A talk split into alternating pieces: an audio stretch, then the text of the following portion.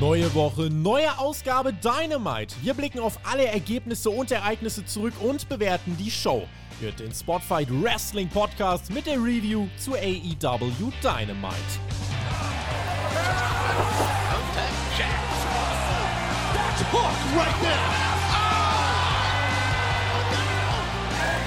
Alright, Brother Friends und Sister Friends, es ist Freitag und ihr wisst, was das heißt. Wir sprechen über AEW Dynamite und nicht nur über irgendeine Episode, sondern die erste Episode nach dem Pay-Per-View Double or Nothing. Und da fragen wir uns jetzt natürlich, wie geht es weiter in den Stories und vor allem, wie geht es weiter beim Blackpool Combat Club, der jetzt Konosuke Takeshita an seiner Seite hat und The Elite. Das waren die Szenen, mit denen der Pay-per-View off-air ging. Und wir sollten heute eine Fortsetzung bekommen. Und an meiner Seite ist ein Mann, er nennt sich Mr. Rampage. Ja, warum? Weil er so viele Rampage-Reviews gemacht hat wie sonst fast keiner und weil er aktuell Rampage zu Grabe trägt bei uns auf Patreon mit den letzten Rampage-Reviews. Aber heute ist er auch hier bei Dynamite, der Per. Einen wunderschönen guten Tag, lieber Alex. Ich freue mich hier zu sein. Ja, ich weiß jetzt nicht, ob das äh, mit dem Rampage Review so ein Achievement ist, da kann man drüber streiten. Aber was ich weiß, dass ich heute hier den Tobi vertreten werde nach dem Pay-Per-View. Der hat sich gedacht, boah, Double or Nothing war mir zu krass. Erstmal ab in den Urlaub, ab an den Strand.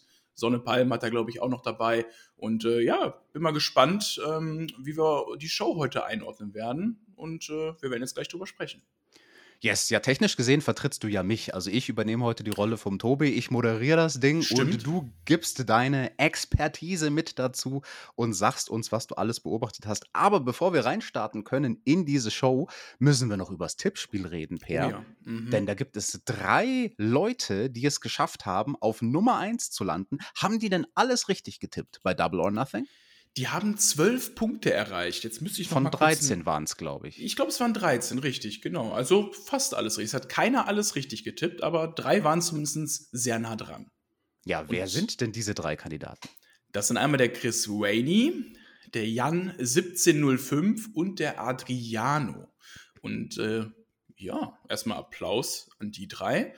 Und jetzt können wir mal auslosen, wer unser Spieltagssieger wird, Alex. Ähm, ich fange mal hier irgendwo an und versuche dann zu ziehen. Du darfst mir einmal eine Zahl zwischen 1 und 3 sagen. Die, die Spanne ist jetzt nicht so groß, das kriegst du hin, bin ich mir sicher. Ich nehme die Dry. Okay, okay. Herzlichen Glückwunsch, Adriano.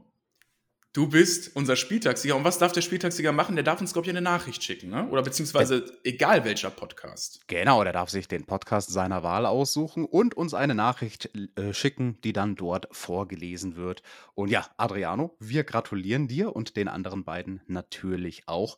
Und damit, lieber Per, lass uns reinstarten in diese Ja. Episode von Dynamite. Die beginnt nämlich direkt auch mit dem Blackpool Combat Club und mit niemand Geringerem als Brian Danielson am Kommentatorenpult.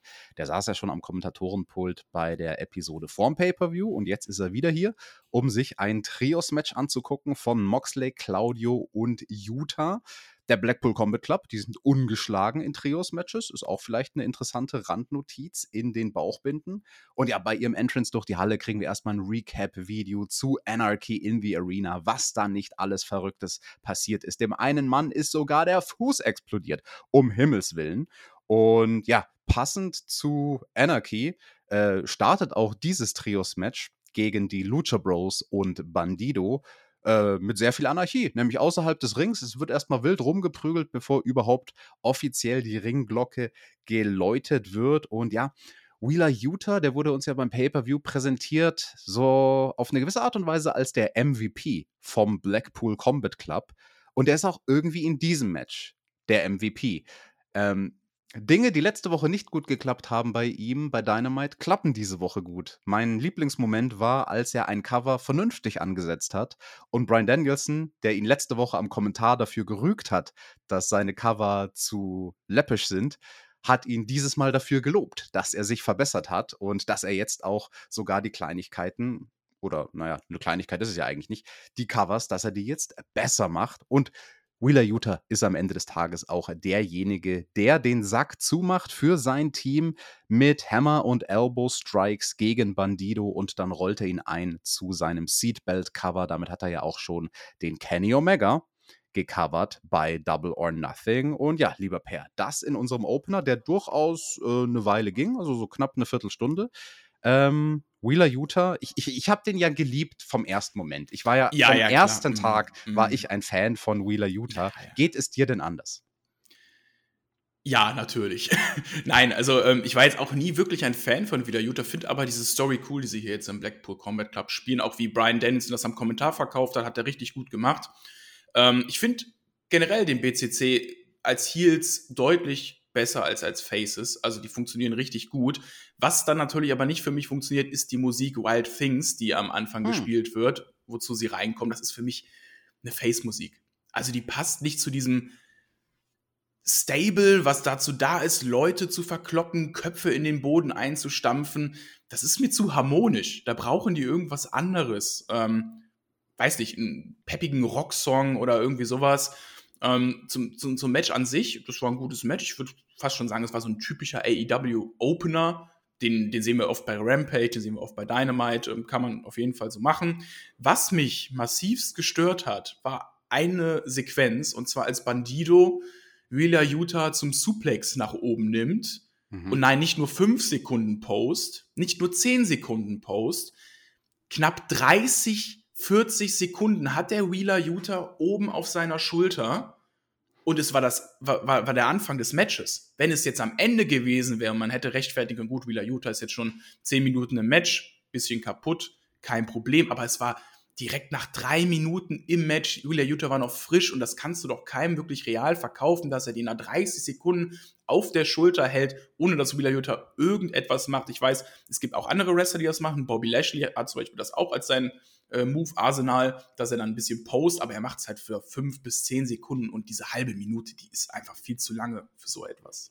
Ja, da bist du nicht der einzige Mensch, der sich daran stört, an diesem Spot. Ich war zum Beispiel auch gar kein Fan bei der Battle Royale, da hat Bandido diesen Spot auch gebracht. In einem Battle Royale-Szenario ist das auch absoluter Schwachsinn und wie du sagst, Utah wäre an sich zu frisch gewesen, um da einfach gerade wie eine Kerze in der Luft zu hängen.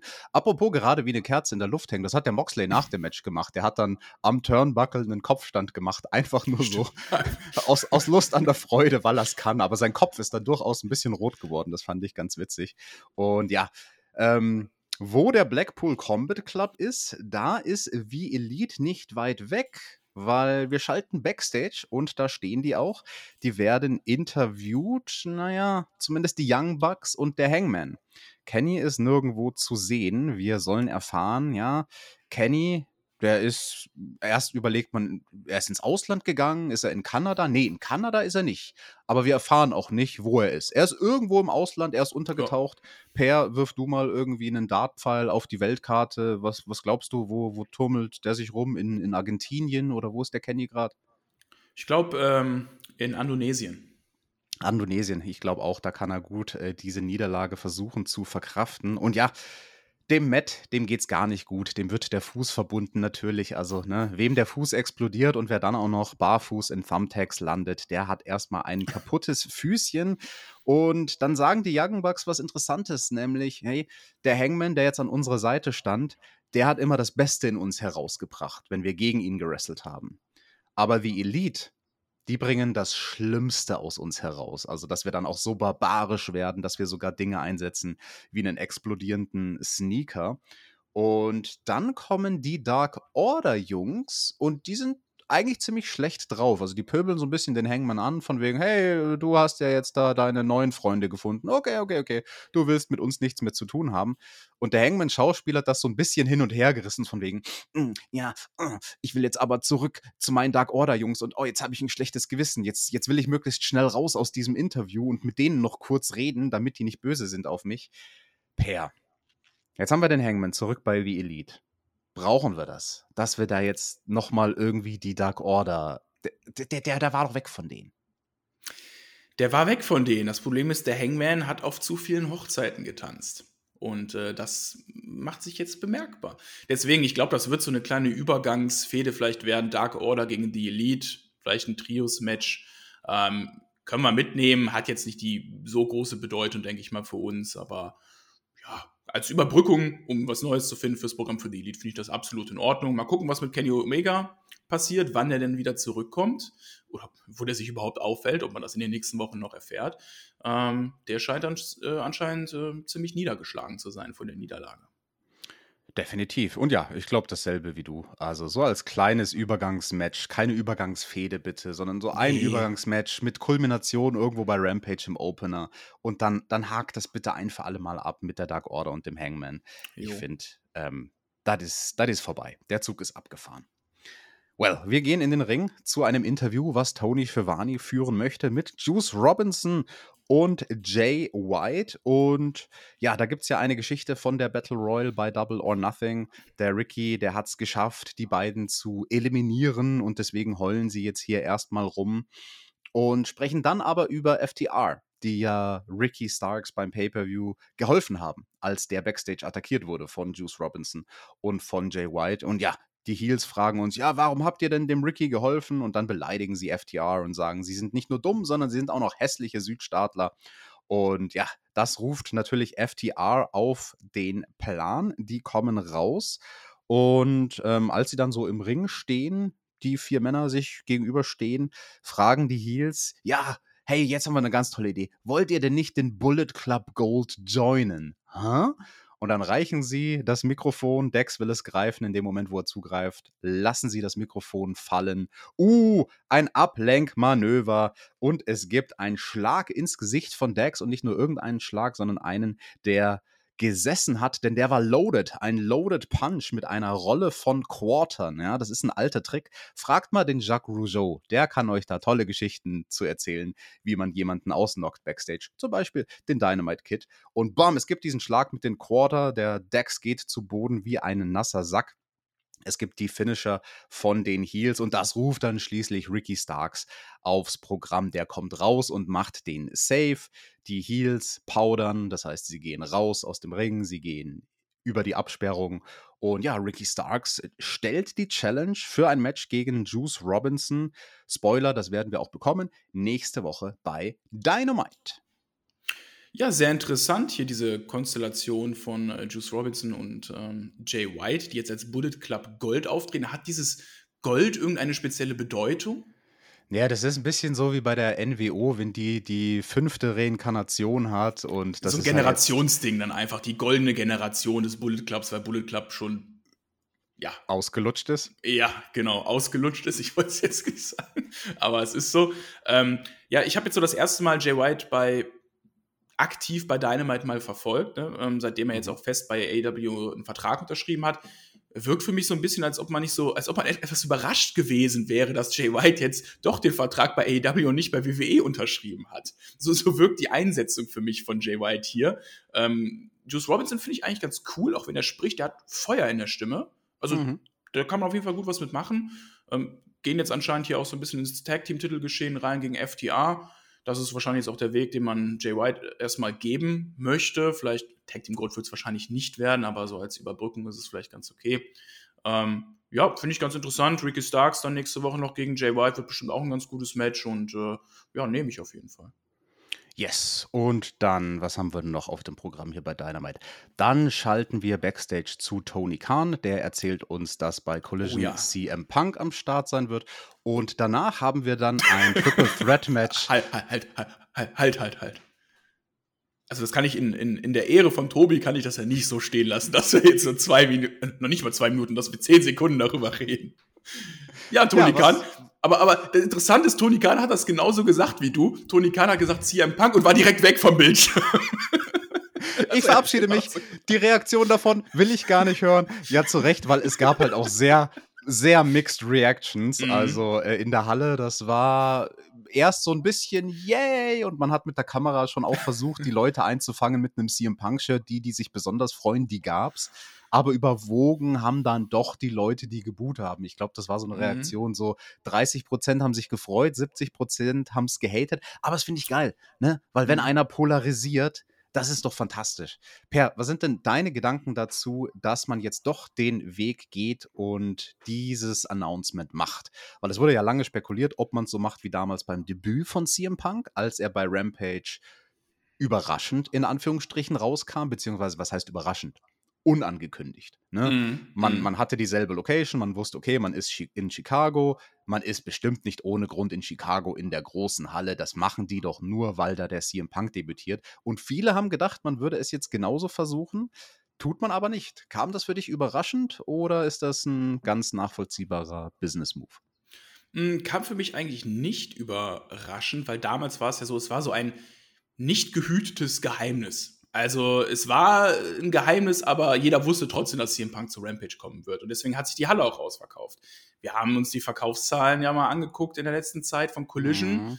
Deswegen kann ich nachvollziehen, dass man hier CM Punk als ähm, ja, Announcement schon mal ankündigt, weil der zieht halt eben auch Tickets. Und dadurch wird man vielleicht dann auch die Halle ausverkaufen. Ich glaube, man hatte auch speziell mit der allerersten Show noch Ticketprobleme. Ich glaube, speziell die war es, wenn ich mich nicht äh, irre. Kann, kann mich auch irren, korrigiert mich gerne in den Kommentaren, wenn ihr wollt, aber ich glaube, es war die erste Ausgabe, die Ticketprobleme hatte und bis aus Business-Sicht absolut nachvollziehbar, dass man hier CM Punk ankündigt, hätte ich genauso gemacht. Genau, also dieses Mal ist das so, ne, bei Collision. Man hat die große Halle für die ja. erste Show am äh, 17. Juni, wenn ich mich nicht täusche. Und äh, ja, ich glaube, 7000 Tickets oder so ist der aktuelle Stand, die verkauft wurden für eine Halle, wo deutlich, deutlich mehr reinpasst, wo, mm. wo mehr mhm. als doppelt so viele Leute reinpassen. Und klar, announce den. Also da spricht für mich überhaupt gar nichts dagegen. Äh, ich hätte es, glaube ich, nicht anders gemacht, wenn ich in der Situation wäre. Ich habe mich ja eigentlich fast gewundert, dass man es nicht früher gemacht hat. Also man mhm. hätte auch beim Pay-per-View hätte man das in irgendeiner Form machen können. Aber gut, im TV ist das, glaube ich, kein, kein dummer TV-Moment. Ich fand es ein bisschen überraschend, dass man dann, wenn es um die Visualisierung geht, das Gesicht von CM Punk hier bei Dynamite nur einmal gesehen hat. Nämlich als Tony Khan gesagt hat, wir werden ihn haben bei Collision, dann hast du kurz CM Punk gesehen mit dem Collision-Logo. Und dann später in der Show wurden aber ja in den Grafiken links unten in der Ecke während den Matches, da wird ja alles Mögliche geplagt, dass bald das Videospiel kommt, dass für Wembley neue Tickets sind, dass Collision bald an den Start geht. Und jedes Mal, wenn dann Collision aufgepoppt ist auf deinem Bildschirm, war kein keine Grafik von CM Punk mit dabei. Habe ich mich eigentlich gewundert. Also ich finde, das wäre ein, wär ein No-Brainer gewesen, das auszuquetschen vom Marketing. Pluggen, pluggen, pluggen die ganze Show über, weil keep in mind, nicht jeder guckt Dynamite mit voller Aufmerksamkeit. Also ich denke zurück an meinen letzten USA-Trip vor, vor einem Monat, vor eineinhalb Monaten. Mhm. Da war ich teilweise irgendwo random bei Disney World in der Hotellobby und da lief halt auf dem Fernseher AW. So, und dann hörst du da nicht, was läuft, aber du siehst es, ne? Und also, dass man dieses, dieses visuelle ja. Stilmittel nicht so ausgeschlachtet hat, CM Punk überall plakativ bei dieser Ausgabe von Dynamite einzublenden. Naja, gut, schwamm drüber. Ähm, ich denke, zwei, drei Tickets mehr werden sie jetzt damit schon verkaufen, oder? Ich denke auch. Vier. Und nicht vier, sondern drei Männer haben wir in unserem nächsten Match. Nämlich, bis drei zählen ist schwierig.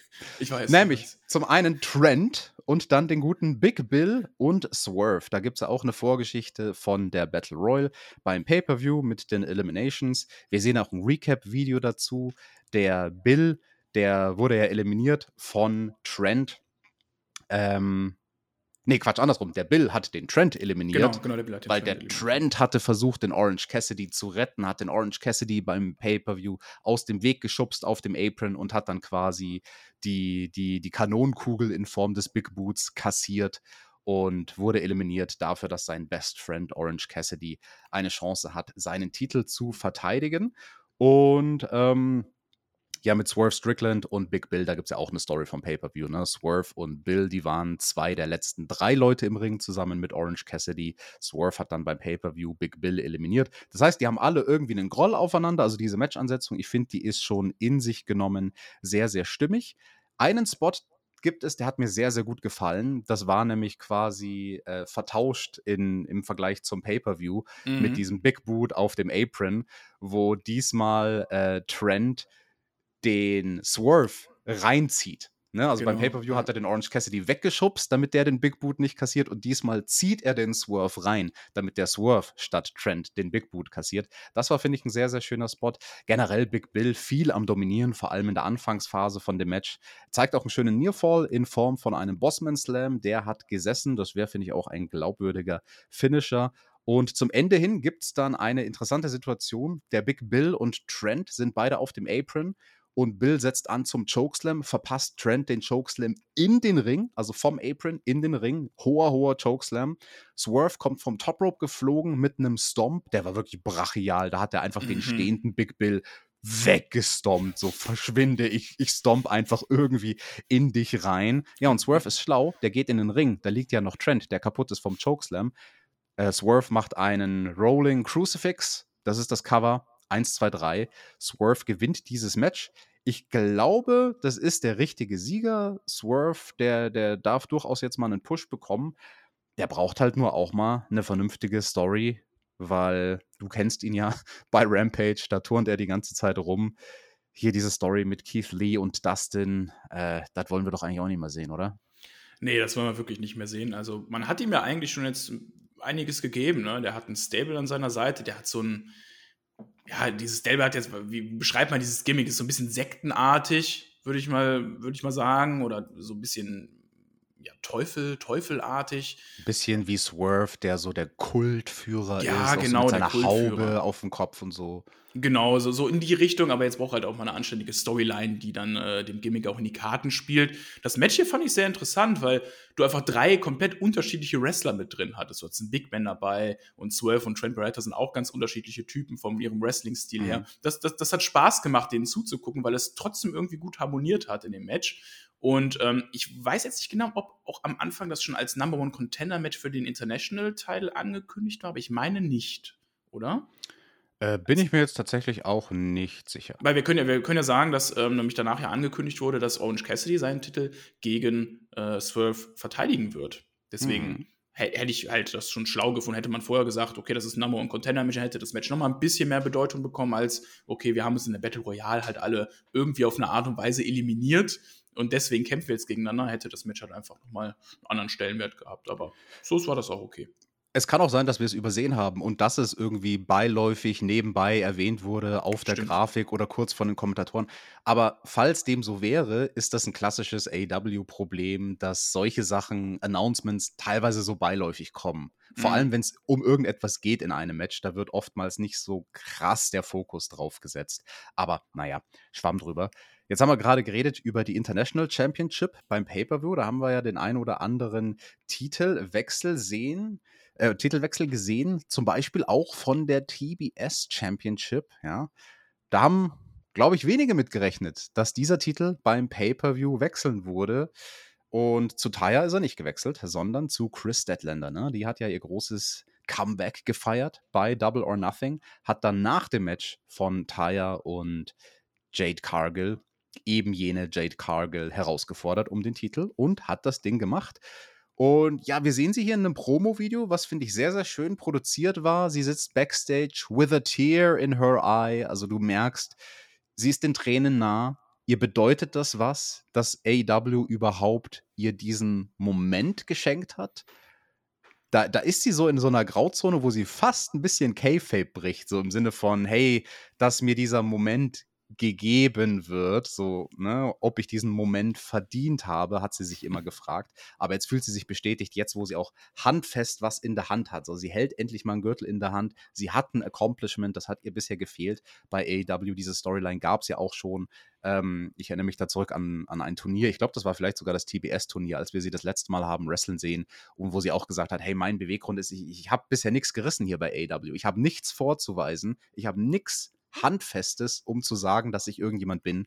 Und jetzt ist sie wer. Und später heute sollten wir sie dann auch nochmal in Action sehen. Gegen Nyla Rose. Per, kurz in ein, zwei Sätzen, deine Gedanken zu Chris Statlander als TBS-Champion und als diejenige, die den Rekord gebrochen hat von Jade Cargill. Angebracht, verdient?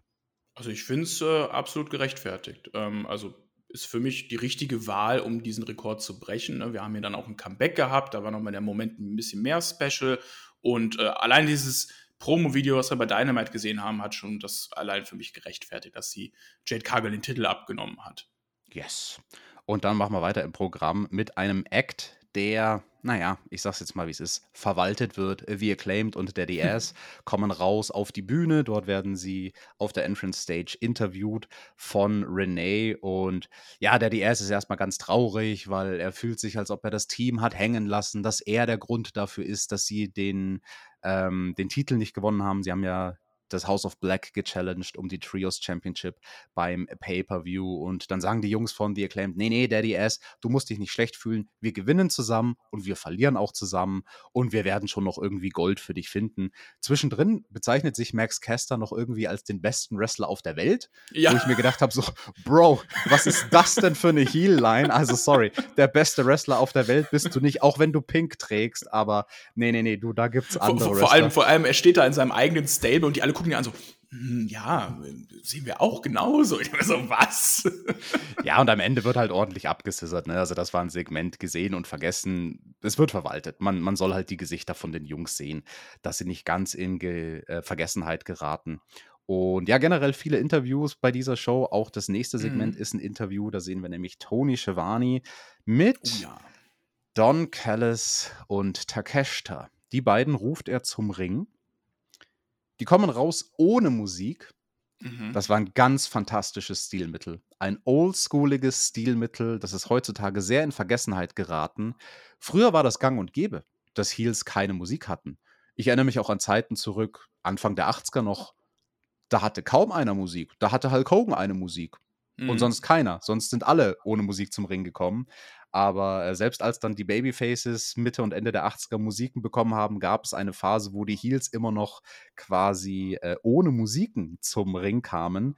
Und das hat halt einen großen Vorteil, Per. Du hörst die Reaktion vom Publikum. Ja.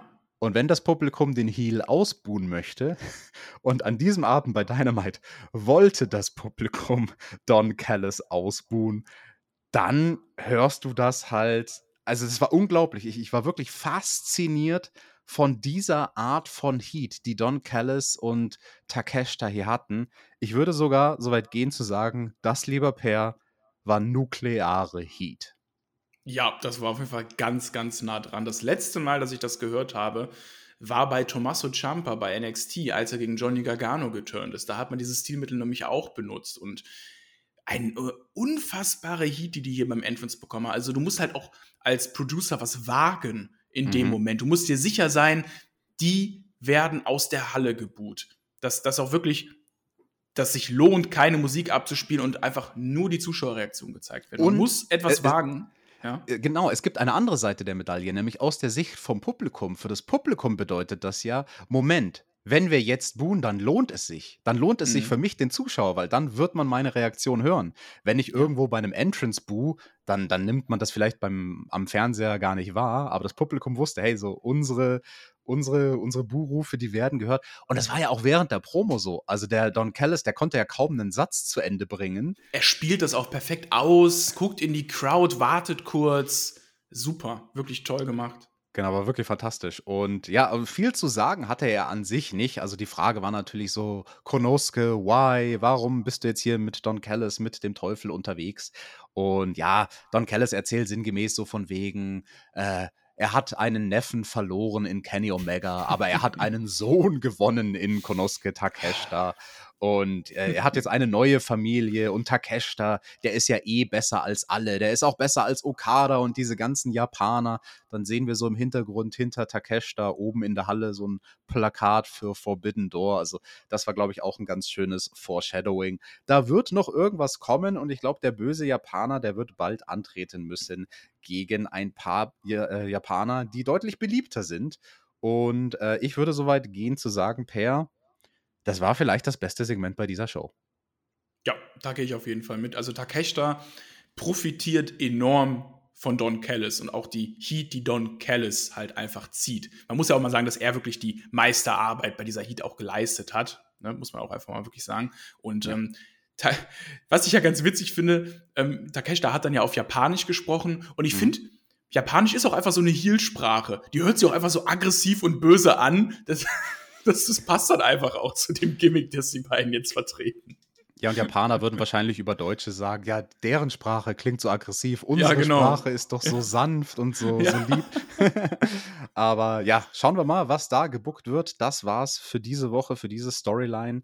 Äh, da wurde ein bisschen zumindest weitererzählt und ja, gucken wir mal, wann der Kenny Omega sich blicken lässt und in welchem Land der wohl unterwegs ist. Vielleicht sucht er ja gerade Verstärkung Luxemburg. In Luxemburg. Und ja, dann sehen wir ein Recap-Video zum Ladder-Match und zu Wardlow, der da ja ordentlich was gewagt hat beim Pay-Per-View mit seinem krassen Sprung mit der Swanton Bomb von der großen Leiter. Und ja, jetzt hat er Christian aus dem Weg geräumt in dessen Paradedisziplin im Ladder-Match und jetzt fordert er den Lucha Soros heraus, falls der Dinosaurier denn die Eier dafür hat.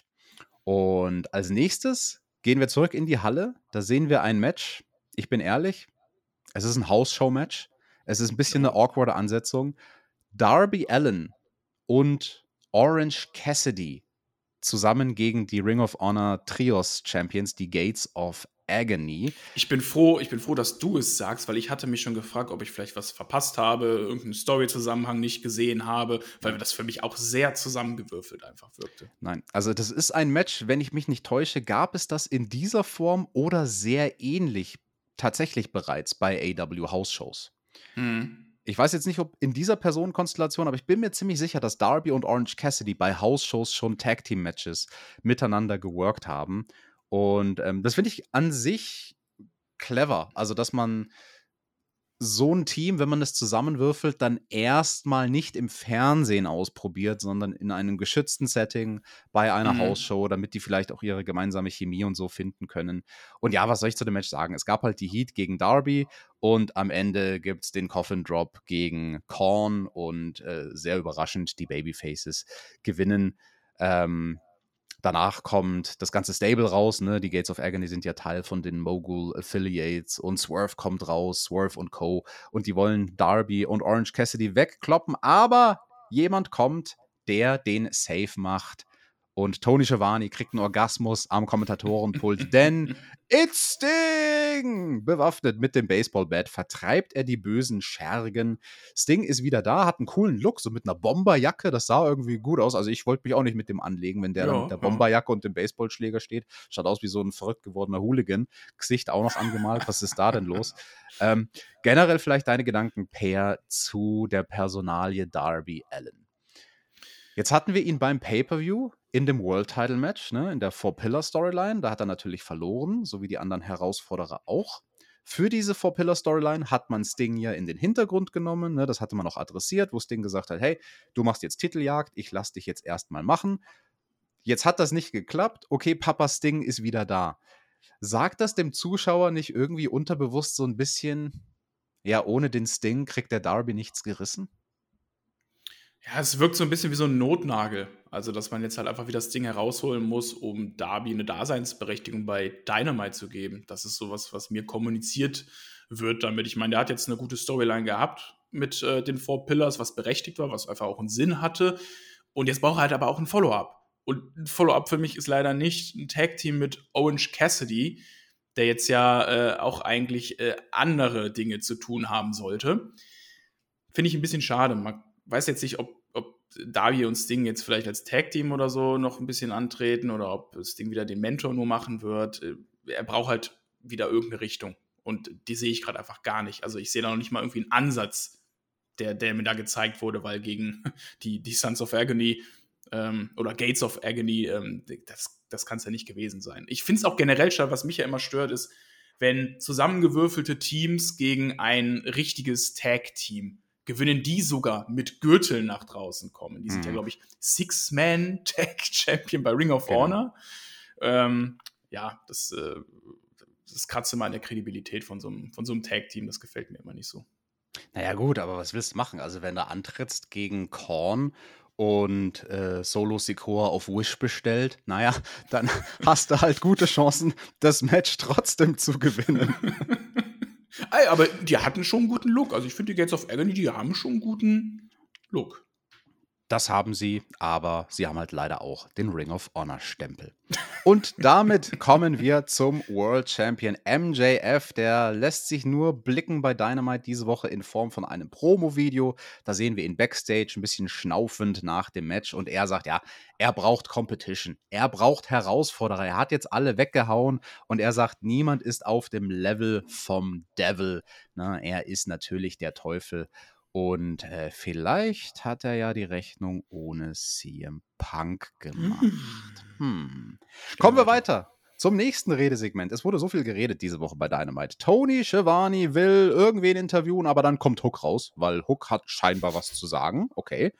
Das ist an sich was Neues. Aber er kommt gar nicht dazu, was zu sagen, weil als er dann im Ring ist, gesellt sich La Fascion in Gobble Gobble Gobble dazu. Und der gute José ist am Mikrofon und erzählt irgendwas. Er wird begleitet von Dralistico und äh, Perro Pellegrino. Und ja, es gibt den Beatdown, die zahlenmäßige Überlegenheit gegen Hook. Und auch hier macht jemand den Save, nämlich Jack Perry, bewaffnet mit einem Stuhl, vertreibt auch er die bösen Schergen. Und ja, jetzt haben wir Jungle Hook, haha, im Ring stehen. Also nochmal so eine zusammengewürfelte Kombination. Ne? Erst hatten wir Darby und Orange Cassidy, random. Und jetzt haben wir Hook und Jungle Boy, auch ein bisschen random. Ist das ein gutes Follow-up für Jack Perry, der, genauso wie Darby, das große Titelmatch um den World Title bei Double or Nothing verloren hat. Und jetzt darf er bei Dynamite den Save machen für jemanden. Nee, und vor allem war diese, dieses Segment auch irgendwie so eine Ironie in sich selber, weil das letzte Mal, als ich vor vielleicht zwei Monaten die, die beiden verfolgt habe, da gab es auch schon irgendwie Jungle Hook Matches. Also für mich ist das jetzt eher eigentlich ein Rückschritt für Jungle Boy, der jetzt nach dem Pay-Per-View auch wieder irgendwie mit Hook in Verbindung gebracht wird. Das heißt, es ist für mich genauso wie bei Darby, der mit Sting jetzt wieder rumtourt, ein Rückschritt zum World Heavyweight äh, Title. Und ja, ein Hook ist eigentlich genau das Gleiche. Ne? Der wird rausgeholt unter der Prämisse, what's next for Hook? Und alle denken sich, geil, jetzt kommt mal irgendwas Großes mit Hook, der erzählt uns jetzt, was seine nächste Storyline ist. Pustekuchen, natürlich macht er das eben nicht. Kriegt ein Safe hier drin und äh, ja, die, die, wie, kannst du noch mal die La Fassion, wie, ist das richtig das heißt, ausgesprochen? Fast. Also La Fassion, hast du richtig gesagt? Ja. In Gobble, Gobble, Gobble, Gobble, Gobble. In Gobble, Gobble, Gobble, Gobble, Gobble. Ganz genau die. Ja, ja, die braucht keiner. Also komm, die können weggehauen werden und die werden hier auch vertrieben. Und Rückschritt, ich finde, das bezeichnet das eigentlich ganz schön. Ich habe so ein bisschen Fantasy gebuckt gerade, als du gesagt mhm. hast, von wegen, ja, Hook kommt raus und man fragt sich, ja, was, was will denn der jetzt als nächstes? So in welche Richtung möchte der denn gehen?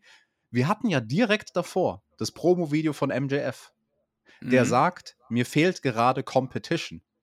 Also alleine das, jetzt nur mal random Fantasy gebuckt, wenn Hook da rauskäme und sagen würde, hey MJF, du brauchst Competition, hier, ich bin Competition. Ich bin schon Champion, mein Titel ist nicht acknowledged, jetzt will ich einen mhm. gewinnen, der legitimiert ist, nämlich deinen World Title, sondern dann machst du irgendwie das Match, damit MJF halt was zu tun hat bis Forbidden Door. Ähm, hätte ich jetzt besser gefunden als das, was ja. wir gesehen haben. Und das war nur irgendein random Szenario, was mir gerade so aus dem Hirn gehüpft ist. Well, weil wir noch nicht genug geredet haben bei dieser Show, schalten wir Backstage zu Renee und die interviewt unsere neue Women's Championess Tony Storm. Die behauptet, sie wäre ein Fighting Champion ja, und deswegen wird sie den Titel jetzt auch fleißig verteidigen und damit beginnt sie am Wochenende bei, nicht bei Rampage, sondern bei den House-Shows. Ne? AEW macht jetzt wieder ein bisschen mehr House-Shows und da möchte Tony Storm Fighting Champion sein. Und wir bleiben bei den Damen, wir gehen in den Ring, wir haben ein Titelmatch, aber nicht von Tony Storm, sondern von der anderen neuen Championess, von der neuen TBS-Championess, Chris Statlander. Sie verteidigt ihren Titel oder setzt ihn aufs Spiel gegen die Dame, die auch die erste Titelherausforderin war von Jade Cargill, als Jade Cargill TBS-Champion war, nämlich Nyla Rose. Und ähm, jetzt muss sich Chris Statlander hier quasi beweisen. Ne? Also beim Pay-Per-View, hatte sie ein kurzes Match gegen eine Gegnerin, Jade Cargill, die auch schon ein Match in den Knochen hatte. Hier hat sie jetzt eine frische Gegnerin, Nyla Rose, auch ein bisschen ein längeres Match, also um die 10 Minuten plus minus wird das lang gewesen sein. Am Anfang spielen sie so ein bisschen damit, ob es Chris Statlander schaffen könnte, Nyla Rose zu bodyslammen. Das klappt dann aber so am Anfang vom Match nicht, sondern Nyla Rose hat natürlich den Kräftevorteil, obwohl natürlich Chris Statlander auch keine kleine ist. Ähm, Als Cut-Off gibt es in diesem Match einen Suplex von Nyla Rose in die Ringecke. Das fand ich an sich ein ganz schönes Manöver. Und ja, dann ein Mhm. bisschen Heat. Ihr kennt das ja, wie das abläuft. Kommen wir zu den Near Falls. Da gibt es eine sehr schöne Blue Thunder Bomb von Chris Statlander. Also vielleicht gibt es nicht den Body Slam, aber dafür schafft sie es, die Gegnerin hoch zu hieven in Form von der Blue Thunder Bomb. Die sah gut aus. Es gibt dann Cannonballs von Nyla Rose. Da fühlt die sich ganz besonders clever und einen Chokeslam hinterher für den Two-Count. Und das Finish, das kam ein bisschen out of nowhere fast, weil die Statlander muss nicht viel machen, um die Nyla Rose zu plätten, also im wahrsten Sinne des Wortes, so dass Nyla Rose dann auf der Ringmatte flach liegt. Mhm. Chris Statlander macht einen random Jawbreaker. Also wirklich so, so, so ein Transition-Manöver. Ein random Jawbreaker, der sah auch nicht besonders gut aus. Nyla Rose fällt aber auf den Rücken, bleibt liegen. Statlander geht auf Seil, macht den 450. Cooler Spot. Und der Three-Count und die Titelverteidigung. Per, ich habe mir notiert, Chris Statlander gibt in diesem Match Nyla Rose sehr viel. Sehr viel Offensive. Vielleicht sogar fast schon zu viel. Wie hast du es empfunden? Oder magst du das, wenn eine Championess quasi struggelt gegen ihre Gegnerin? Ja, die Frage ist, war das jetzt schlecht, dass Nyla Rose zu viel Offensive bekommen hat? Weil, du hast es eben schon ganz schön gesagt, ähm, beim Pay-Per-View hatte sie ein relativ kurzes Match gegen eine angeschlagene Gegnerin, Jade Cargill. Deswegen finde ich es eigentlich ein cooles Follow-up hier, dass man sagt, jetzt positioniert sie sich als Championess. Sie hat ein wirklich längeres Match, gut, es war jetzt, glaube ich, acht Minuten circa um den Dreh, aber sie kann mehr zeigen sie- nach ihrem Comeback. Ne? Sie war jetzt länger weg, Mhm. kann sie jetzt wieder ein bisschen mehr zeigen, hat eine Gegnerin, die ja auch auf jeden Fall ordentlich äh, was mitbringt in Nyla Rose. Und ja, das ist halt so ein typisches Face-Booking. Ne? Sie struggelt ein bisschen, kämpft sich zurück und am Ende gewinnt sie dann doch das Match gegen eine vermeintlich schwere Gegnerin wie Nyla Rose. Aber ich finde es in diesem Fall eben okay, weil man beim Pay-Per-View eben dieses kurze Match bekommen hat gegen Jade Cargill, dass man hier jetzt einfach ein bisschen mehr zeigt, auch wenn es eben dieses wenige Struggeln ist, das Chris Statlander Mhm. in diesem Match hat. Prinzipiell stimme ich dazu. Ich würde aus handwerklicher Sicht es nur anders machen, wenn ich in der Mhm. Rolle von Statlander wäre. Ich finde, sie hätte ein bisschen mehr eine Serie von Offensive gebraucht am Ende vom Match. Nicht nur diesen einen random Jawbreaker Ja. und dann den 450, sondern mach drei Aktionen. Mach eine Serie, bump deine Gegnerin, bump deine Gegnerin, bump deine Gegnerin und Ja. dann geh aufs Top Rope. Aber ähm, das wird ihr bestimmt irgendein Agent backstage sagen. Am besten, Vielleicht eine, am besten eine Heat-Up-Szene, dann Signature, Finisher am Ende, aber dass du halt so eine längere Sequenz hast, bis es zum Ende geht, wo sie Okay. sich noch mal einmal gut rausboxt, ja. Genau, genau. Backstage haben wir übrigens während diesem Match und auch danach die Taya gesehen. Die guckt sich das Ganze an mit so einem. Groll im Blick. Also der gefällt das nicht. Ähm, ich denke mal, Taya wird vielleicht jetzt auch Jagd auf Statlander machen. Dann packt man Taya vielleicht auch eher in eine Heel-Rolle. Das würde ich bei der nämlich auch lieber sehen. Die kaufe ich nämlich persönlich nicht als Babyface. Aber schwamm drüber.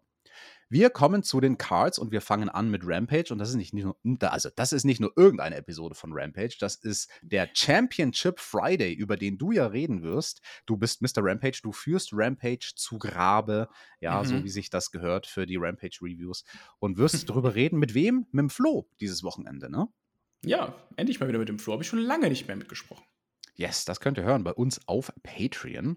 Und dort wird es viele Titelmatches geben mit Titeln aus allen Ligen außer AW. Zum Beispiel die AAA Mega Championship wird aufs Spiel gesetzt. Vikingo gegen Dralistico gegen Commander. Na, da können wir uns mal sicher sein, das wird ein Match ohne Sinn und Verstand. Dann steht die New Japan Strong Women's Championship auf dem Spiel. Ein Titel, der neu gekürt wurde. Im Turnier hat überraschend Willow Nightingale gewonnen. Hat ja auch mal eben Mercedes Monet weggeklatscht. Hm. Naja, gut, die hat sich verletzt. Schwammi. Sie wird ihren Titel aufs Spiel setzen gegen Amy Sakura. Ja, da ist der Tobi froh, dass er gerade im Urlaub ist und das nicht sehen muss.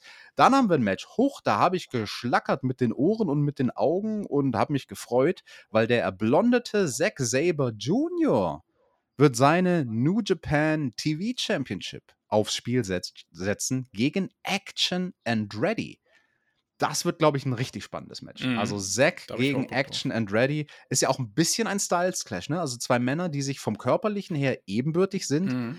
aber die halt einen ganz unterschiedlichen Stil gehen. Ne? Zack sehr Submission-lastig, Action and Ready ist natürlich der Mann für die High-Flying-Action. Da bin ich gespannt. Und dann haben wir noch ein viertes Titelmatch announced bekommen.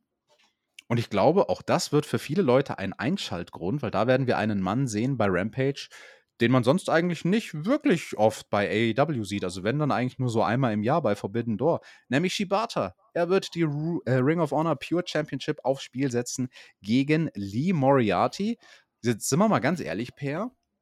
Das ist dann doch eine der interessanteren Rampage-Cards. Also ich würde sogar so weit gehen zu sagen, ich kann mich nicht dran erinnern, wann es mal überhaupt eine Rampage-Card gab, die so interessant war von den Ansetzungen wie diese hier, oder?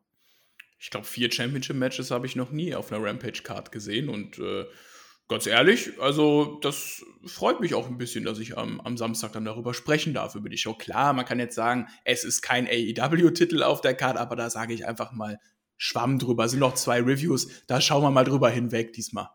Ja, das sagen wir heute sowieso sehr, sehr oft. Und damit kommen wir zur Dynamite Card für nächste Woche. Ne? Wir haben es schon gehört im Verlauf dieser Review. Zwei Matches, die angesetzt wurden für nächste Woche. Zum einen Ricky Starks gegen Jay White. Und zum anderen Orange Cassidy gegen Swerve Strickland um die International Championship. Und dann sehen wir ein Recap-Video zu dem Unsanctioned Match beim Pay-Per-View zwischen Chris Jericho und Adam Cole Baby. Da konnte sich ja der Adam Cole durchsetzen. Aber es gibt noch ein Nachgeplänkel, weil auch die Story von Soraya und Britt Baker ist ja nicht zu Ende erzählt und die haben sich ja auch eingemischt in diesem Unsanctioned Match. Und deswegen gibt es dieses Mal noch bei Dynamite als Main Event ein Mixed Tag Team Match. Britt Baker und Adam Cole gegen Soraya und Chris Jericho. Britt Baker und Adam Cole kommen gemeinsam zum Ring. Ich fand das sehr, sehr süß, wie Britt Baker dann auch die Posen und die ganzen ja, Entrance-Momente ja. mitmacht von Adam Cole. Also das Boom, während er auf dem Apron steht und sie auf den Seilen steht. Oder dann auch das Adam Cole Baby, wo die Arme von beiden in die Luft gehen. Das war schon sehr, sehr cute. Und die waren ja auch, die waren ja passend angezogen. Also die hatten Matching mhm. Attires. Das war ein Augenschmaus, lieber Per. Ach, das war schon süß. Und ich glaube, Britt Breaker, das war so ein bisschen so ein Fan-Moment. Britt Breaker? Nee, die hat Brit, nicht mit. Die ist mit Adam Cole immer, zusammen, nicht mit Bron Breaker. Ach so, nicht mit dem Bron Breaker. Ach so, das ist die Britt Baker, nicht Breaker. Okay. Ich glaube, das habe ich, in der, ich glaub, hab ich in der Rampage-Review letzte Woche schon mal so gesagt. Ich weiß nicht. Dieser Bron Breaker, der, der schwirrt bei mir einfach in meinem Kopf herum. Ich krieg ihn nicht raus. Nein, das ist natürlich die Frau Baker. Und äh, ich glaube, das war so ein kleiner Fan-Moment von ihr. Ja, ich glaube auch. Also da, da hat sie schon so ein bisschen so ein Smile auf dem Gesicht gehabt bei dem Entrance. Das war in der Tat sehr, sehr süß. Und ja, eine Beobachtung, die ich hatte, bevor wir dazu kommen, was in dem Match passiert ist, ich muss es euch ganz ehrlich sagen. Wir sehen hier Adam Cole im Ring in einem Match, wo auch zwei Damen mit am Start sind. Ich konnte mir nicht helfen. Ich habe mir die ganze Zeit gedacht, der Jung ist so dünn der hat so wenig Masse am Körper, also halt von seinem Frame her, ne, von seiner mhm. Statur her, diese schmalen Hüften, die schmalen Schultern, schmale Taille, der sieht halt teilweise schmaler und untrainierter aus als Britt Baker. Und dann halt im Vergleich auch noch zu Chris Jericho, der dann eher so ein bisschen natürlich ein Klops ist in seinem höheren Alter. Stört dich sowas? Also generell vielleicht eine allgemeine Frage, vielleicht so ein bisschen eine Grundsatzdiskussion. Stört dich sowas, wenn ein Wrestler von der Statur her so komplett herausbricht und nicht ausschaut, wie man sich, ich sage jetzt mal, in den 90er Jahren einen Wrestler vorgestellt hat. Aber auch da gab es ja athletische Wrestler. Ne? Also wenn ich mir in den 90ern anschaue, die damals jungen, athletischen Wrestler, vor allen voran natürlich ein Shawn Michaels, großes Idol auch von Adam Cole, die haben ja auch zusammengearbeitet bei NXT, ein Shawn Michaels und ein Bret Hart, die hatten halt trotzdem noch eine ganz andere Statur, die hatten halt ein bisschen Masse und ein bisschen Muskeln und sahen halt, finde ich, sehr viel athletischer aus als ein Adam Cole. Oder stört das nur mich und du sagst, das stört mich überhaupt nicht? Ja, das liegt natürlich daran, dass man keine Steroide mehr benutzt, wie in den neuen. Äh, habe ich jetzt nicht gesagt, das war natürlich noch Spaß, äh, Entschuldigung. Ähm, ja, ich habe ja auch früher viel über den Adam Cole bei NXT noch gesprochen und äh, da haben Shaggy und ich natürlich auch immer Witze gemacht über seinen großen Kopf und über seinen kleinen Körper. Mittlerweile ist es für mich eigentlich nur noch Belustigung. So, mich stört es eigentlich gar nicht mehr, weil ich mich schon so dran gewöhnt habe bei einem Adam Cole. Ich bin mhm. natürlich auch wie viele andere eher ein Fan von Big Man Catch, also wie jemand von der Größe eines Drew McIntyres gegen einen Braun Strowman Clash oder gegen einen Gunther. Das sind so meine Lieblings-Type of Wrestling Matches.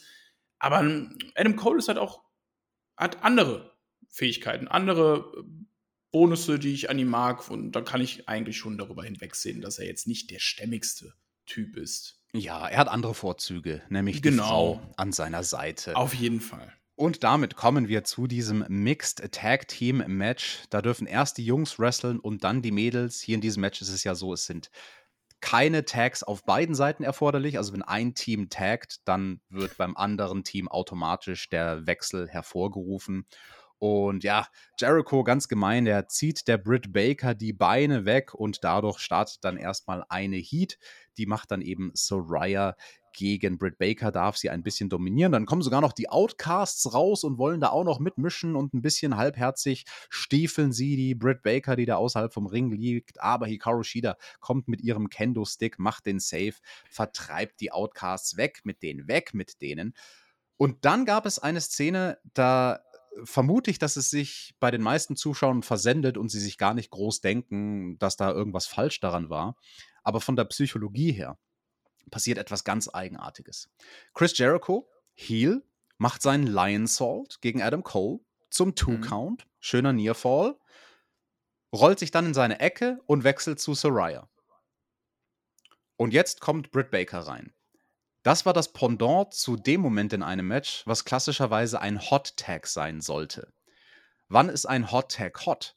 Naja, wenn ein Sense of Urgency vorhanden ist, wenn der Babyface es schafft, den anderen Babyface reinzuschicken, proaktiv, nicht passiv. Und hier war das passiv. Also dadurch, dass der Heel Chris Jericho das Austauschen der Protagonisten herbeigeführt hat, hat halt Adam Cole nichts dazu beigetragen, dass seine Rettung in Form von Britt Baker in den Ring kommt. Das war komplett verkehrte Psychologie.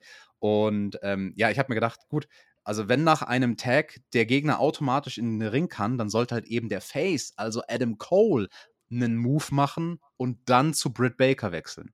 Stattdessen sehen wir den Lions Hall von Jericho und er wechselt zu Soraya. Das war awkward. Ich frage mich, warum sie das so strukturiert haben.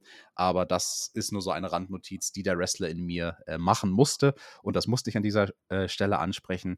Es geht dann so ein bisschen hin und her. Und Britt Baker will schließlich aufs Top Rope steigen. Das ist jetzt auch nicht unbedingt ein Territorium, wo sie sich allzu zu Hause fühlt. Sie will auf Soraya draufspringen. Aber der Chris Jericho, der macht den Save, der legt sich schützend über Soraya.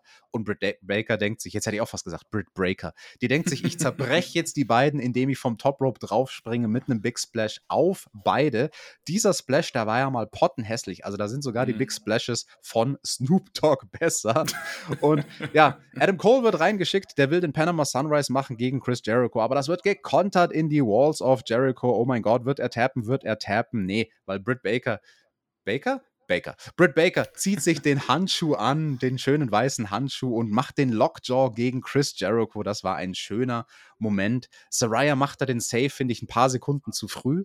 Also diesen Mhm. Moment hätte man ruhig noch ein bisschen stehen lassen können, Ja, wie Britt, ja. Britt Baker. Jetzt, ich will jedes Mal Britt Baker sagen, ey. wie Britt Baker, wie sie da den Lockjaw gegen den Mann, gegen Chris Jericho hat, das war schon ein cooler Moment. Es gibt noch einen weiteren Nearfall in Form von einem Codebreaker. Und ja, am Ende gibt es eine Superkick-Party. Da musste ich ein bisschen lachen. Also, ähm, die Baker hat nicht Babyfaces. so wirklich getroffen, ne?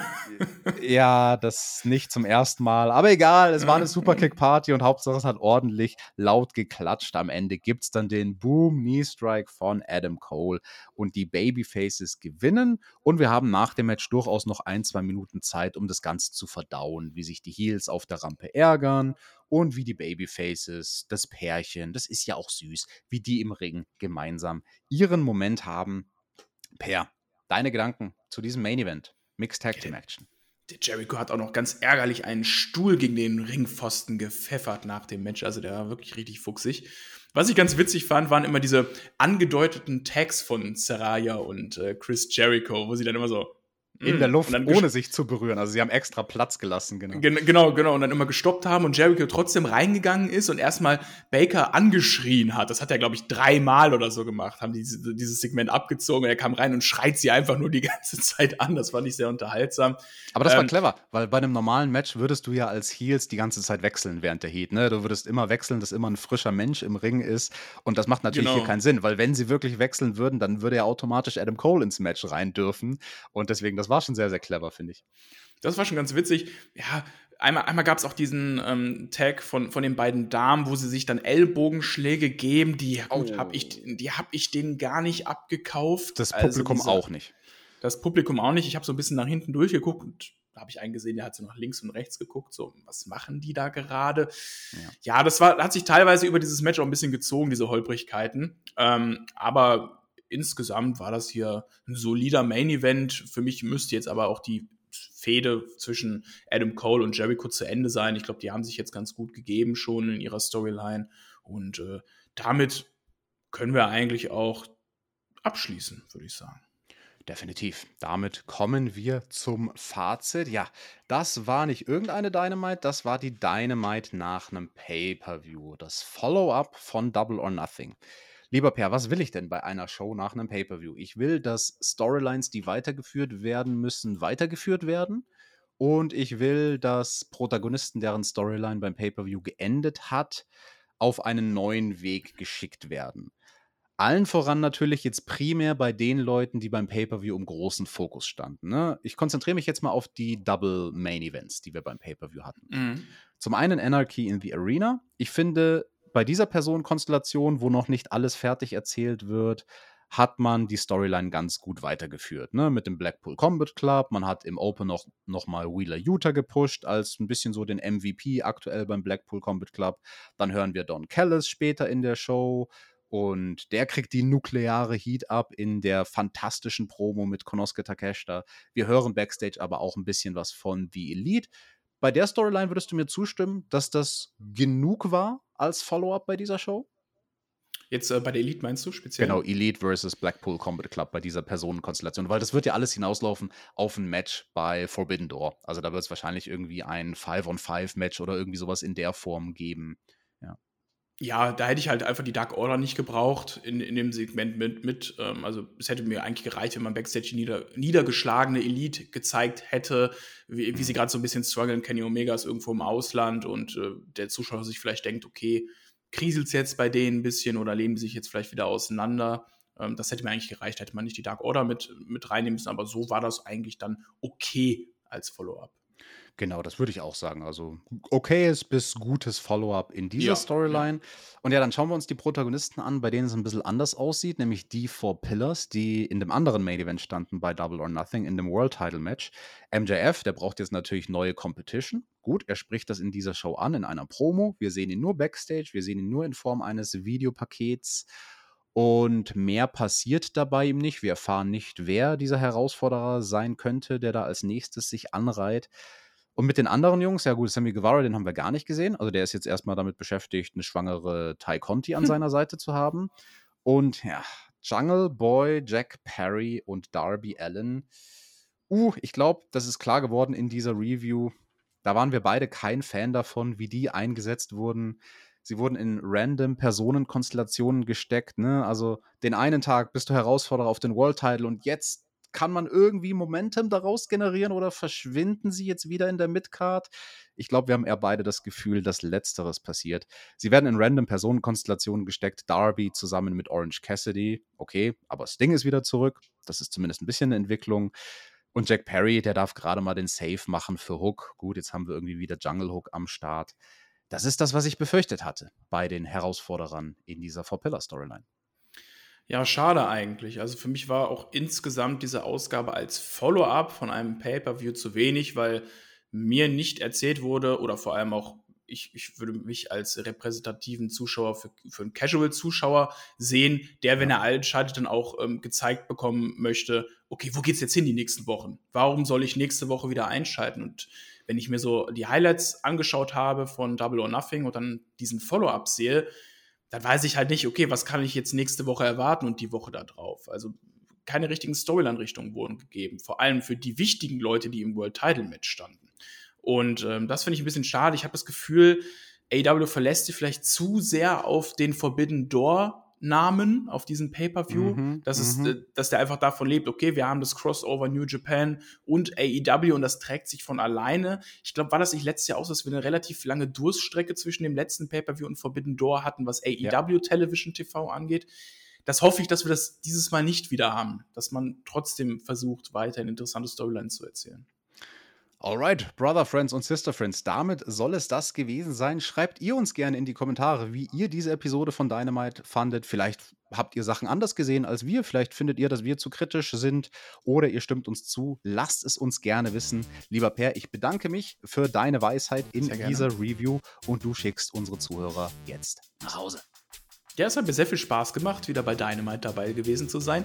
Rampage Gibt es noch zweimal für euch am Samstag und den Samstag darauf. Schaltet da mal gerne ein. Wird bestimmt interessant. Ich glaube, wir beide dürfen das dann auch zusammen zu Grabe tragen, dieses Format. Das wird nochmal ein tolles Event. Und ähm, ja, sonst verbleibe ich wie immer mit den Worten: haltet die Hände über der Bettdecke. Wir sind raus. Schönes Wochenende. Bis bald.